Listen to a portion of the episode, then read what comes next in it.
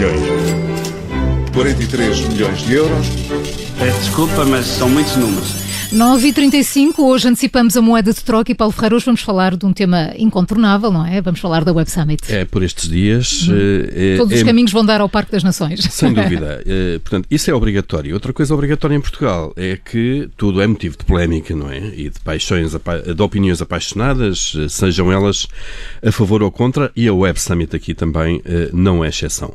Há quem venere e idolatre, quem acha que o mundo começa e acaba ali, mas também quem abomine e acha que o país não devia realizar eh, esta que é a maior cimeira eh, mundial eh, de tecnologia e de sociedade digital. Bom, eu pessoalmente, se, se isso é importante, sou dos que acham que a Web Summit é um excelente investimento para o país, são cerca de 11 milhões de euros por ano de apoios públicos para um evento que atrai 70 mil pessoas durante quatro dias.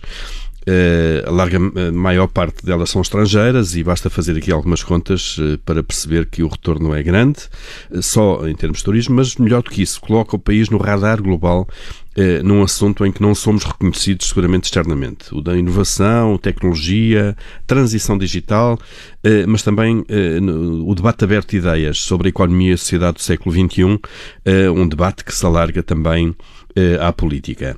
Bom, é bom sermos reconhecidos lá fora por jogadores e treinadores de futebol, pela comida e pelo sol, pelo país fantástico, calmo e seguro que somos e que recebe bem os turistas e até por setores tradicionais como o têxtil e o calçado, por exemplo, ou pelos moldes. Mas o campeonato digital e a inovação está aí, é diferente uh, e ter uma montra como a Web Summit uh, não é coisa que se possa desprezar. Certamente que estes 110 milhões eh, de euros em 10 anos são mais bem empregues e com mais retorno do que o que gastámos, eh, só para dar um exemplo, num dos estádios de futebol do Euro 2004, eh, que agora alguns estão aí falidos e a contribuir também para falir algumas autarquias. Outra coisa diferente, pode ser um certo deslumbramento com a realização do evento, bom, mas aí também estamos a ser como nós mesmos, com o Web Summit, tal como fomos com uma dona a viver em Lisboa, ou quando um futebolista português ganha, por exemplo, um troféu internacional. Bom, mas a Web, a, Web Summit, tirando estas polémicas, é uma peça importante de uma política pública um, para desenvolver uma sociedade mais digital e, de facto, colocar o país no mapa mundial desse campeonato. Uh, é normal também que em Portugal não se reconheça uma política pública, precisamente porque elas são raras, são raríssimas uh, e quando aparecem uh, são pouco consistentes olham eh, raramente para o médio e longo prazo, são muito focadas mais na tática de governos de ocasião do que propriamente políticas a olhar para o longo prazo. Eh, e, pasme-se, eh, esta política pública é daquelas que são raramente partilhadas por sucessivos governos de diferentes cores políticas. O Web Summit foi negociada e trazida pelo governo ainda de Pedro Passos Coelho e Paulo Portas. Paulo Portas teve um papel importante aqui.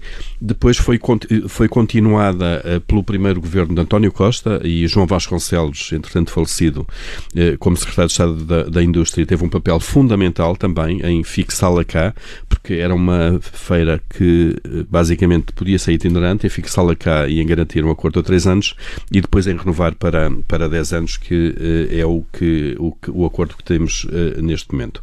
E, portanto, é daquelas políticas transversais que são acarinhadas por governos de cores diferentes, porque percebem a importância disso. E, portanto, e é também chave na mão, isto é, o Web Summit traz-nos aquilo que nós às vezes somos incapazes com a nossa falta de organização e de planeamento ter, que é planeamento a médio e longo prazo, um, pensar nas coisas, uh, montá-las de alguma maneira, uh, e isto é chave na mão. Portanto, alguém que vem de fora uh, que nos vende a ideia, que ganha dinheiro com isso, como é evidente, o que é absolutamente legítimo, um, e que nos ajuda de facto também a colocar o nome do país lá fora e portanto, com todas as críticas que podemos ter sobre a Web Summit, seguramente ficamos muito melhor com ela nestas condições do que sem ela.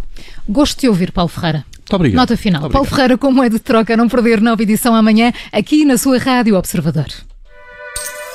4.700 milhões. 43 milhões de euros. Desculpa, mas são muitos números. Observ... Rádio Observador. Ouça este e outros conteúdos em observador.pt/barra rádio e subscreva os nossos podcasts.